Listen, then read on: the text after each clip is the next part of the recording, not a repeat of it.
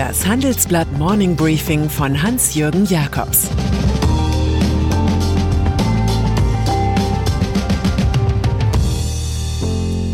Guten Morgen allerseits. Heute ist Montag, der 8. Februar. Und das sind unsere Themen. Homeoffice, diesmal wegen Schnee. Audis großer Zukunftsplan. Neues aus der Steueroase Luxemburg.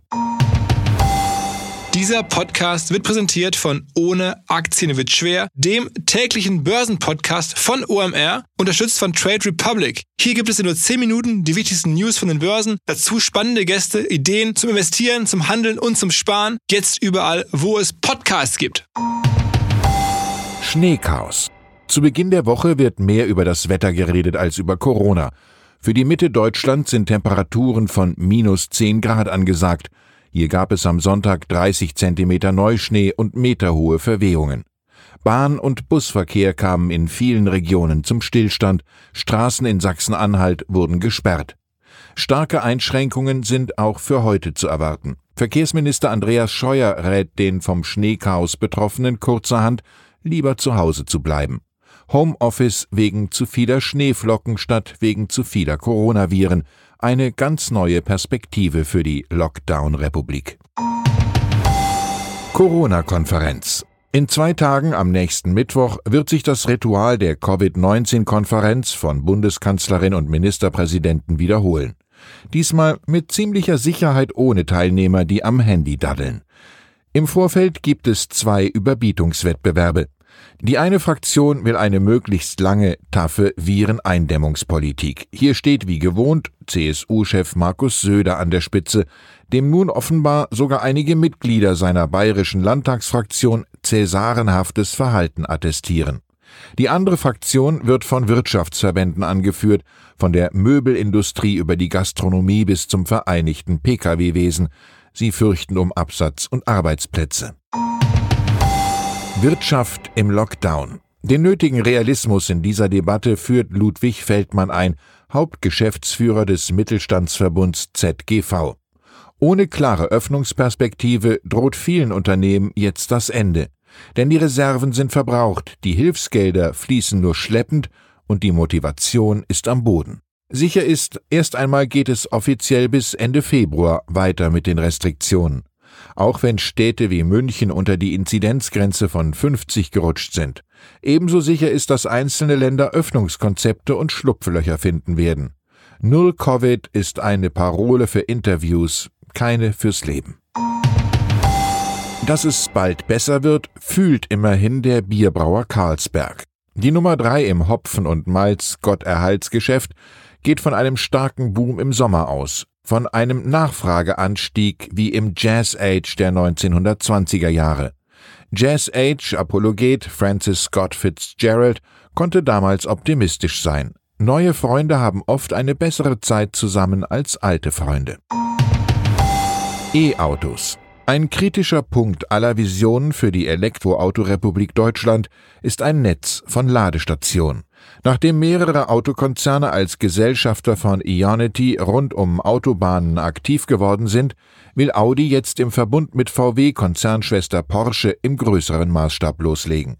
Wir prüfen, ob wir eine eigene Premium-Ladeinfrastruktur in großen Städten aufbauen, sagt CEO Markus Düßmann im Handelsblattgespräch. Wir wollen nicht, dass der Verkauf unserer Fahrzeuge am Mangel an Ladestationen scheitert. Mehr als eine Milliarde Euro kostet das geplante Audi-Netz mit bis zu 300 Ladestationen. Das Geld steht bereit. Bei seinem vormaligen Arbeitgeber BMW hat Düßmann erlebt, wie eine hoffnungsvolle E-Offensive schnell an der nötigen Energie gemessen in Euro verlieren kann.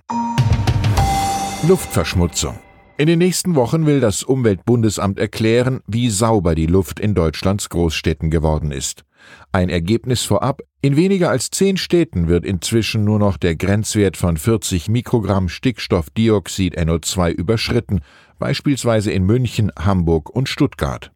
2018 waren 57 Großkommunen als Sünder aufgetreten, 2019 immerhin noch 25.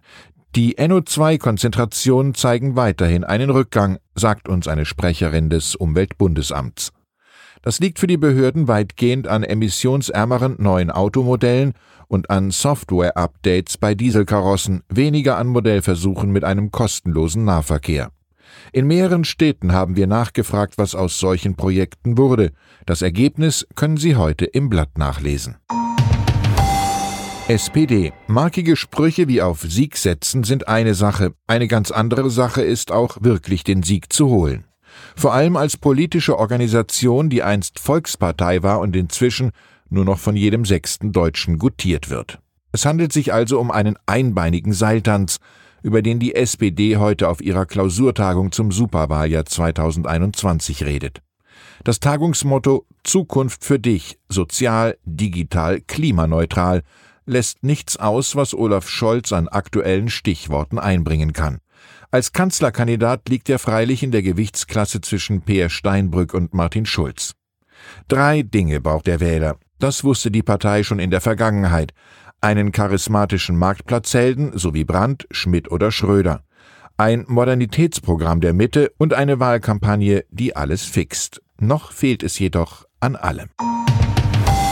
Luxemburg. Der Reichtum des Großherzogtums Luxemburg ist auch weiterhin der Reichtum einer florierenden Steueroase. Das legen Recherchen von Süddeutscher Zeitung, Le Monde und anderen Medienpartnern nahe. Diese Folgerung ergibt sich aus dem eigentlich unter Verschluss gehaltenen Transparenzregister, das die involvierten Medien nun erst transparent gemacht haben. Die Bilanz 250 Milliardäre führen Firmen in Luxemburg, 15.000 Investmentfonds sind dort registriert. Mindestens 4.600 Firmeneigentümer stammen aus Deutschland. OpenLux ist die Fortsetzung von LuxLeaks und zeigt, wie Unternehmen über interne Kredite ihre Gewinne erst in das EU-Gründerland und dann in andere Offshore-Paradiese verschieben. Sven Giegold, finanzpolitischer Sprecher der Grünen Fraktion im Europäischen Parlament, im Grunde macht Luxemburg so weiter, als hätte es keine Steuerskandale gegeben. Es tritt den europäischen Geist mit Füßen, wenn es andere EU-Länder um ihre Steuereinnahmen bringt. Und dann ist da noch die weithin geachtete Queen Elizabeth II.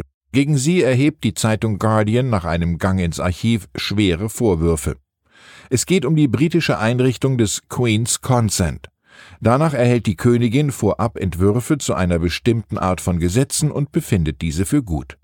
Diese Regelung sollen ihre privaten Anwälte vor mehr als 45 Jahren genutzt haben, um Einfluss auf die Gesetzgebung zu nehmen, so dass ihr Besitz in Höhe von hunderten Millionen Pfund unentdeckt blieb. Offenbar wurde in der Regierungszeit des konservativen Premiers Edward Heath ein Passus für ein Gesetz über die Transparenz von Firmen eingefügt. Danach gibt es eine Befreiung von Transparenzauflagen für solche Unternehmen, die Heads of State, also Staatsoberhäuptern gehören. Ungeachtet solcher Enthüllungen werden die Engländer auch weiterhin singen God Save the Queen. Ich wünsche Ihnen einen guten Start in die Woche. Es grüßt Sie herzlich Ihr Hans-Jürgen Jakobs. Ab